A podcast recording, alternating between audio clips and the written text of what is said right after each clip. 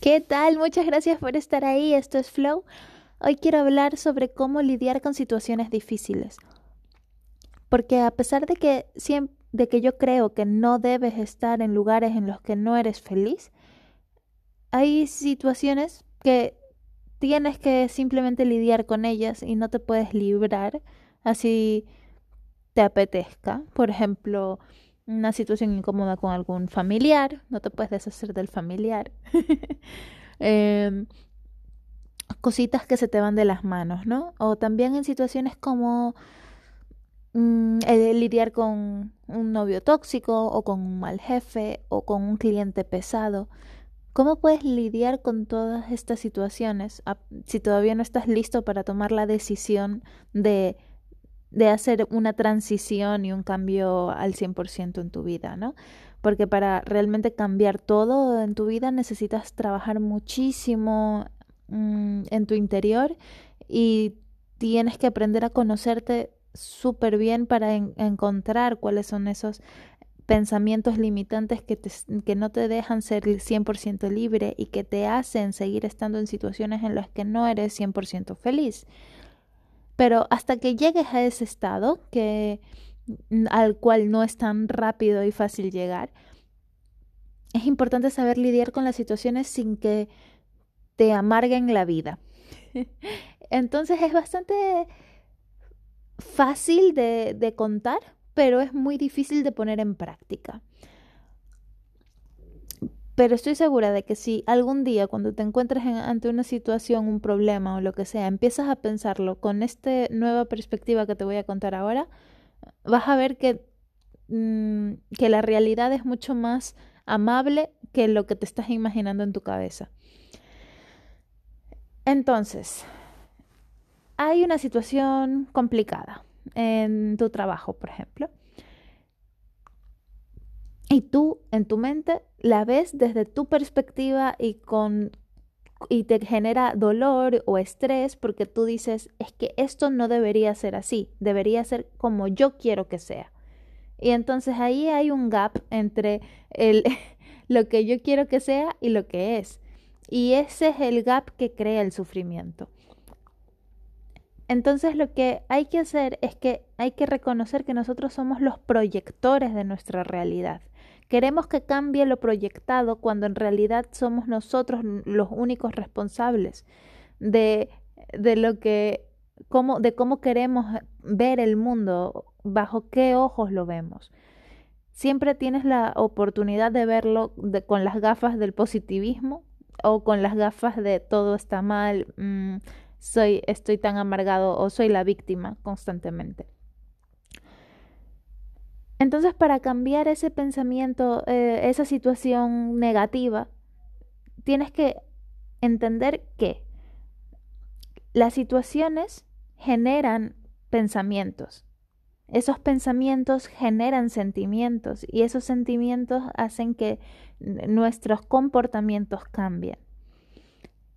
Entonces, si lo vemos así, si, eh, la situación no la puedes cambiar, la situación es la que es y hay que aceptar qué es lo que hay y, y, es, y ya está, y que está fuera de tus manos cambiarlo. Esa es la situación, ¿vale? Pero lo que sí puedes cambiar son tus pensamientos y tus pensamientos van a hacer que tus sentimientos también se modifiquen y por ende tu comportamiento. Entonces, estás lidiando con un cliente idiota, por ejemplo, si en tu mente lo ves como es que este no debería ser así, debería tratar mejor a la gente, o, con tu perspectiva, ¿no? De, con tus juicios morales, si lo ves desde ese punto de vista, vas a sufrir porque tú te quejas de lo de que este cliente no, no se apega a tus sistema de creencias, ¿no? De cómo debería actuar. Y entonces por eso sufres. Pero si aceptas que, él es como es, o que tu novio es como es, o que tu hijo es como es, si lo aceptas tal cual, y, y cambias tu pensamiento y dices, ok, entiendo que esta persona es así porque e, es en donde está ahora mismo en su camino Y yo no puedo obligar a una persona a que acelere su camino o que cambie su forma de ser o, o que se descubra a sí mismo antes porque a mí me apetece. No, e, esa persona es así porque ahora mismo tiene ese nivel de madurez emocional, ¿no? Ese, está en ese momento de, de su proceso de autodescubrimiento. Y yo lo voy a... y está bien, perfecto. Me da te entiendo mm, y me da un poquito hasta de lástima que estés ahí todavía, ¿no? Y, y cuando empiezas a verlo desde, ese, desde esa perspectiva, desde el punto de que yo no puedo hacer nada para cambiar cómo tú actúas, pero yo sí puedo cambiar cómo yo reacciono a, tu, a, los, a tus estímulos, entonces todo cambia porque ya te da, o sea, como puedes reaccionar como tú quieras reaccionar, que tú ya no tienes poder sobre mí. Eh, la única persona que tiene poder sobre mis pensamientos y sentimientos soy yo. Entonces, el día en que de que cambias esa perspectiva, empiezas a como aceptarlo, a aceptar. Y aceptar no significa eh, pasar o que te dé igual simplemente eh, es el hecho de, ok, acepto que esta situación es así y, y lo veo desde, el, desde un punto de vista de madurez y de, y de poder también, del, eh, porque sé que tengo el poder en mis manos para reaccionar de una manera u otra ante una situación. Entonces, si lo ponemos en ejemplos un poquito más sencillos, porque igual esto ha sido más, un poco más etéreo y difícil de visualizar. Mm, si estás en, andando en la calle y de repente eh, vas a, cruzar un paso de cebra y, y un coche no te ve y casi que se te lanza encima. Tú reaccionarás como, oye, ¿qué, ¿qué, te pasa? Fíjate, tal, ¿no? Y te enojarás ante, su, ante la acción del hombre. Y si lo ves desde el punto de vista de la sociedad, sí, la sociedad nos indica que en pasos cebras hay, habría que parar, ¿no? Y entonces tú, te, tú crees que eres dueño de la razón y que eres, que estás en lo correcto, porque según los valores establecidos en la sociedad, en los pasos de cebra hay que ceder el paso. Entonces tú te crees dueño de la verdad y te enojas porque esa otra persona ha, no ha cumplido con tu verdad y con la verdad de la sociedad, supuestamente.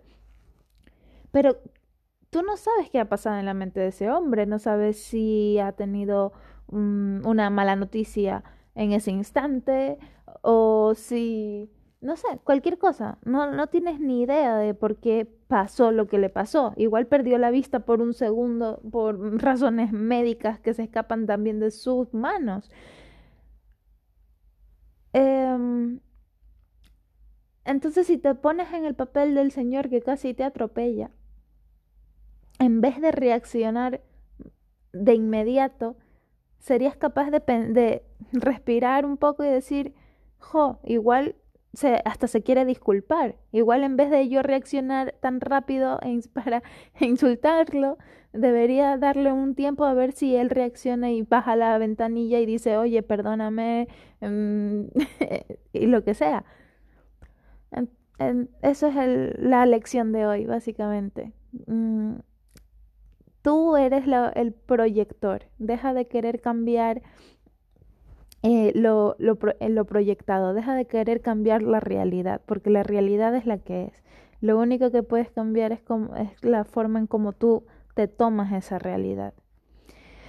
Y espero que te haya gustado mucho y espero que no haya sido un poco infumable este episodio porque sé que es un tanto profundo. Em, espero que te, que te ayude un poquito y muchas gracias por estar ahí otra vez. Un besito.